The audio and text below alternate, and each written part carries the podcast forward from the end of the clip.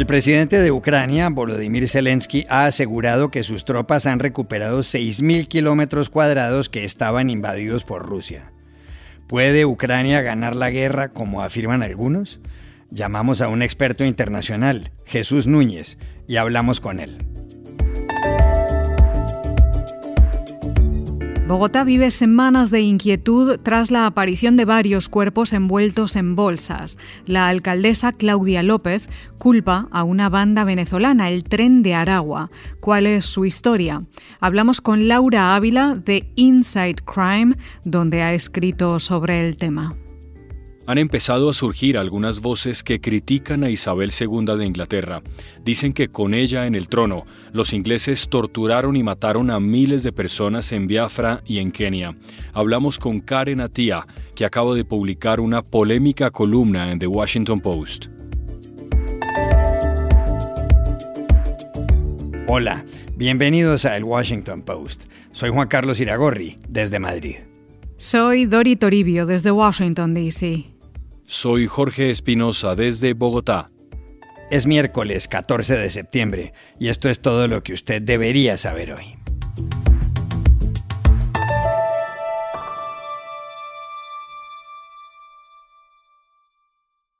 La guerra en Ucrania ha dado un giro inesperado. Luego de 203 días en que las tropas rusas han invadido territorio ucraniano, las fuerzas de Kiev han empezado a recuperar algunas zonas del país, principalmente cerca a Kharkov, en el noreste. También han recuperado partes próximas a Gerson en el sureste. En total, y desde principios de este mes, han rescatado unos 6.000 kilómetros cuadrados, según dijo el lunes el presidente ucraniano Volodymyr Zelensky. Aquí pueden escuchar su voz y la del traductor de la agencia Reuters. Since the first days of September and until today, our warriors have liberated more than 6,000 square kilometers of the territory of Ukraine in the south and in the east. The advances of our forces continue. El secretario general de la Organización del Tratado del Atlántico Norte, la OTAN, Jens Stoltenberg, ya había dado cuenta de lo sucedido. El domingo dijo que la guerra ha entrado en una fase crítica, que los ucranianos han retomado territorios en zonas de Kharkov y Gerson, que esto refleja un progreso y prueba el coraje de las tropas de Ucrania, y que deja claro que el apoyo de Occidente marca la diferencia diariamente en el campo de batalla. The war in Ukraine is entering a critical phase. Ukrainian forces have been able to stall Moscow's offensive in Donbass, strike back behind Russian lines, and retake territory. Just in the last few days, we have seen further progress both in the south in Kherson and in the east in the Kharkiv region. This shows the bravery skills and determination of the Ukrainian forces. And it shows that our support is making a difference every day on the battlefield. Estados Unidos le ha dado 40 mil millones de dólares a Ucrania desde que empezó la guerra. El presidente Joe Biden le ha solicitado al Congreso en Washington otros 13 mil millones. La Unión Europea ha destinado miles de millones de euros a Kiev. Rusia ha enviado entre 200.000 y 250.000 soldados al campo de batalla. Según Washington, de ellos han muerto o han resultado heridos unos 70.000. Ucrania cuenta con alrededor de un millón de hombres y mujeres que defienden su país. Las tropas rusas se encuentran esencialmente en el Donbass, integrado por las regiones de Donetsk y Lugansk, en el este del país, y también desde hace ocho años en la península de Crimea, en el sur. Lo sucedido en las últimas horas ha suscitado declaraciones optimistas. La embajadora ucraniana en Washington, Olga Makarova, dijo que su país puede ganar la guerra. El embajador francés en Kiev, Etienne de Ponsans, dijo que este otoño puede ser la estación de la victoria. ¿Puede suceder algo así? ¿Puede Ucrania ganarle la guerra a Rusia? Hablamos ayer en Madrid con un especialista, Jesús Núñez, codirector del Instituto de Estudios sobre Conflictos y Acción Humanitaria. Hay que escapar de cualquier tipo de triunfalismo con respecto a lo que ahora estamos viendo, porque aunque es cierto que eh, Ucrania ha conseguido recuperar ciertas partes de su territorio, que algunas fuentes elevan hasta los 6.000 kilómetros cuadrados, no hay que olvidar que Rusia sigue manteniendo 120.000 kilómetros cuadrados del territorio ucraniano en sus manos, en algunos casos desde el año 2014. Por lo tanto, desde ese punto de vista, lo que podemos entender es que lo que sí se ha producido es eh, un giro, un cambio, en la medida en la que Ucrania ha pasado de una actitud defensiva a una netamente ofensiva que le permite mantener simultáneamente eh, ataques en el frente de Gerson y también en el frente de Kharkov. Pero eso no significa que la guerra esté ya próxima, porque hay que entender que Ucrania ha llegado hasta aquí gracias fundamentalmente no solo a su buena planificación militar y la ejecución en el campo de batalla, sino fundamentalmente gracias al apoyo económico y militar con suministro de armas cada vez más complejas, más sofisticadas por parte de diferentes países occidentales, pero que de momento, en las condiciones actuales y con los medios de los que dispone, no está a su alcance el poder conseguir una victoria si por eso entendemos la expulsión completa de todas las tropas rusas de territorio ucraniano. Por su parte, Rusia sigue manteniendo no solamente ese territorio ocupado, incluyendo la península de Crimea, sino también bazas que todavía no ha utilizado, entre ellas poder provocar un desastre en la central nuclear de Saporillía, poder, por otro lado, llevar a cabo una movilización general que le daría recursos humanos para poder incrementar su capacidad ofensiva en ese país y, por último, también, eh, desgraciadamente, no cabe de descartar el uso de armas nucleares, aunque fueran armas nucleares tácticas. Por lo tanto, desde ese punto de vista, desgraciadamente, tenemos que hacernos a la idea de que ambos bandos siguen pensando que por la vía militar pueden mejorar sus posiciones actuales y eso determina que, de momento, cualquier negociación para un posible acuerdo de paz queda sencillamente fuera de la agenda.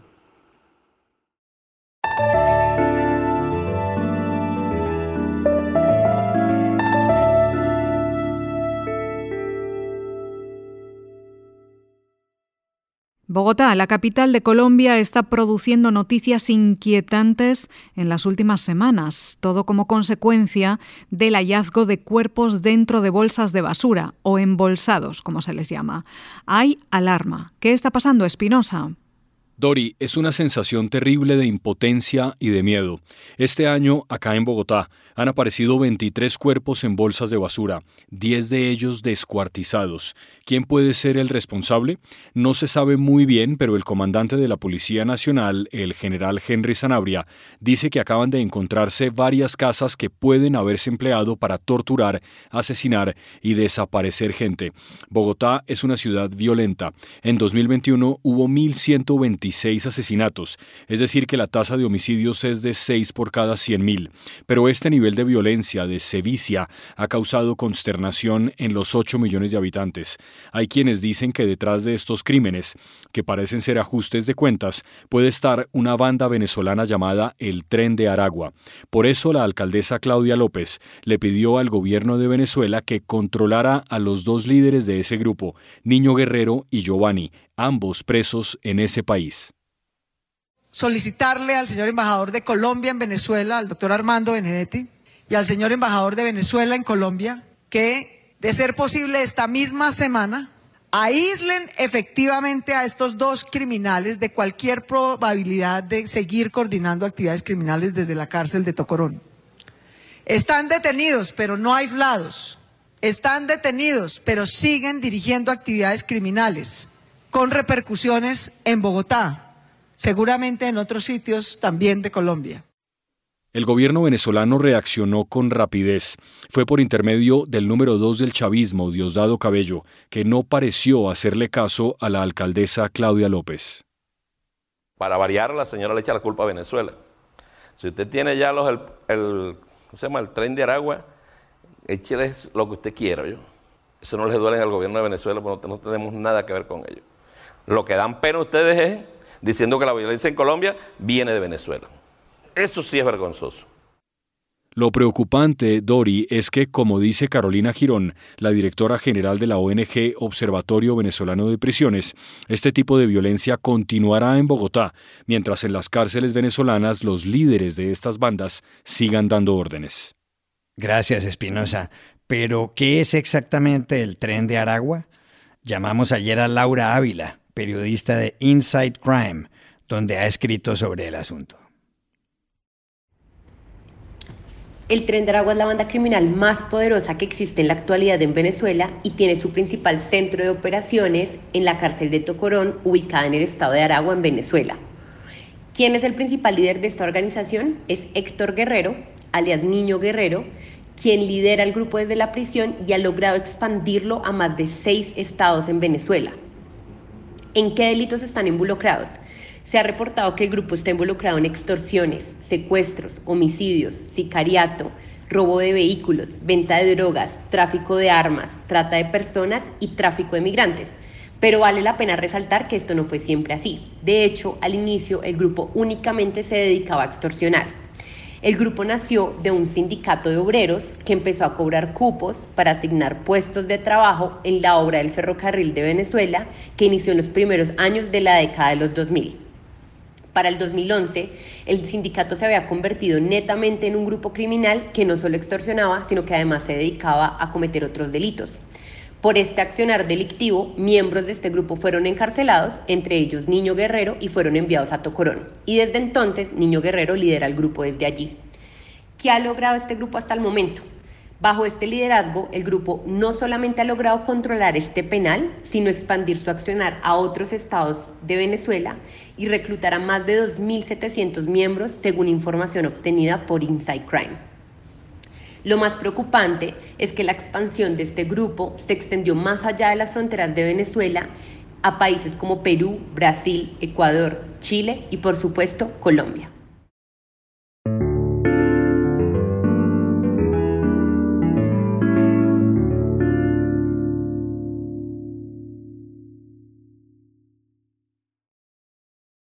La capilla ardiente de la reina Isabel II de Inglaterra, que murió el jueves pasado, continuó ayer en el Reino Unido.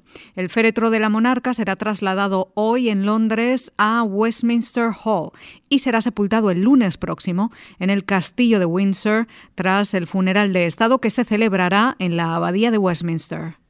Su hijo, el rey Carlos III, visitó ayer Irlanda del Norte, una de las denominadas cuatro naciones del país. Las otras tres son Inglaterra, Escocia y Gales. En las últimas horas, Carlos se refirió a la Commonwealth o Mancomunidad de Naciones, creada en 1931. La Commonwealth está integrada por más de 50 países que tenían como cabeza a la reina. Carlos III dijo que, con la misma devoción de ella, servirá con lealtad, respeto y amor a los ciudadanos del Reino Unido donde quiera que estén y a los que vivan en los territorios. As the Queen herself did with such unswerving devotion, I too now solemnly pledge myself, throughout the remaining time God grants me, to uphold the constitutional principles at the heart of our nation. And wherever you may live in the United Kingdom, or in the realms and territories across the world, and whatever may be your background or beliefs, I shall endeavor to serve you with loyalty, respect and love. Pero más allá de todo esto, han comenzado a surgir voces críticas de la reina. Una de ellas apareció en este periódico, The Washington Post, en una columna titulada We Must Speak the Ugly Truths About Queen Elizabeth and Britain's Empire, lo que se puede traducir como Debemos hablar de las verdades feas de la reina y del imperio británico. Se trata de un artículo de opinión firmado por Karen Atía, columnista de Asuntos Internacionales, Cultura y Derechos Humanos. Atía señala que, para miles de personas, la reina Isabel II no era una abuela de 96 años, símbolo del decoro y la estabilidad. En el texto, publicado el lunes, Karen Atía cuenta cómo en 1961, cuando Isabel II llevaba nueve años en el trono, el secretario de Estado de las Colonias, Ian MacLeod, ordenó destruir miles de documentos que evidenciaban los horrores del imperio en más de 30 colonias. El propósito, no avergonzar al gobierno de su majestad. Karen Atía subraya cómo en los años 60, cuando la reina Isabel ya estaba en el trono, hubo movimientos independentistas en algunas excolonias. En el caso de Kenia fue la rebelión de los Mau Mau, y ahí los británicos aplastaron a esos grupos. Centenares de miles de personas fueron a parar a campos de concentración y hubo torturas. Algunos sobrevivientes han demandado al Reino Unido. Lo han hecho ante el Tribunal Europeo de Derechos Humanos. De todo eso hablamos ayer aquí con Karen Atía.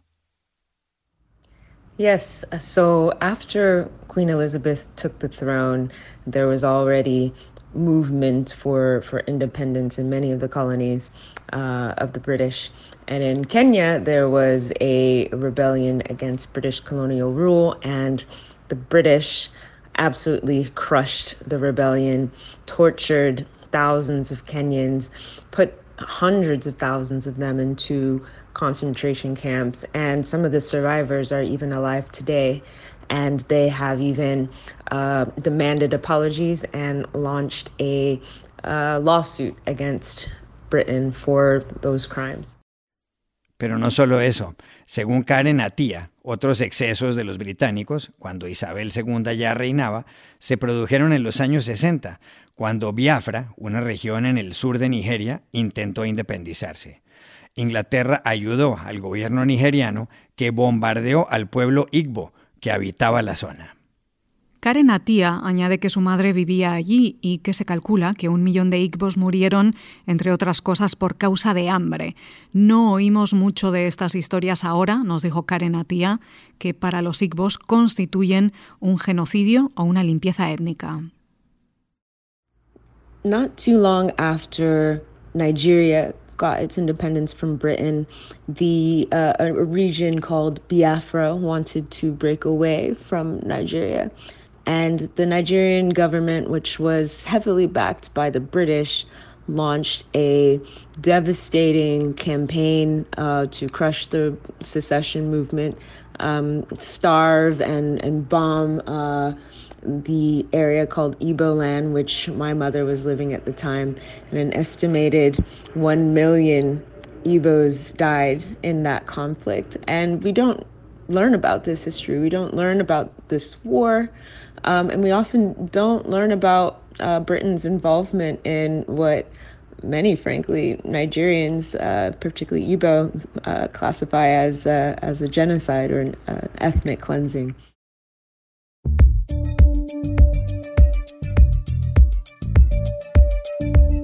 Y estas son otras cosas que usted también debería saber hoy.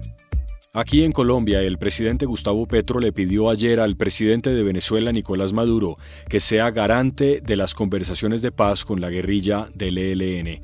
El primer acercamiento entre ambos mandatarios ocurrió en una llamada telefónica en junio y se concretó a través de una carta enviada el martes al Palacio de Miraflores en Caracas desde Bogotá.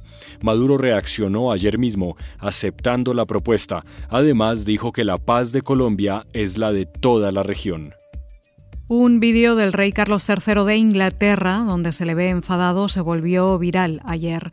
Difundido por CBS News, en la grabación aparece el monarca molesto porque de la pluma estilográfica con la que firmaba documentos oficiales en el castillo de Hillsborough, cerca de Belfast, en Irlanda del Norte, coteaba tinta. Oh Dios, odio esto, no soporto esta maldita cosa. Pasa lo mismo cada apestosa vez, dijo. Oh God, I hate this. Oh look, it's going everywhere. Hang on. Can't bear this bloody thing. What they do, everyone stinking La reina consorte Camila Parker Bowles trató de ayudarle. En cualquier caso, este es el segundo incidente similar en los últimos días. Por otro lado, ayer el diario The Guardian informó que Carlos III no pagará impuesto de sucesión al heredar de la corona, en nombre de su madre, 17.500 millones de dólares. Por contraste, en el Reino Unido, toda persona que reciba a título de herencia más de 375.000 dólares debe pagarle al fisco el 40% conocimiento. En Estados Unidos la inflación bajó en agosto por segundo mes consecutivo y se situó en el 8,3% con respecto al mismo mes de 2021. Los precios al consumidor cayeron dos décimas frente a julio.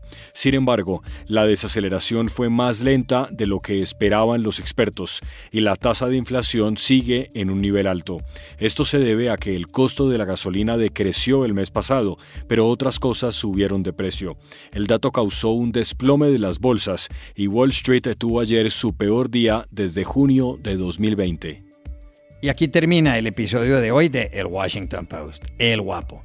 En la producción estuvo Cecilia Favela. Por favor, cuídense mucho.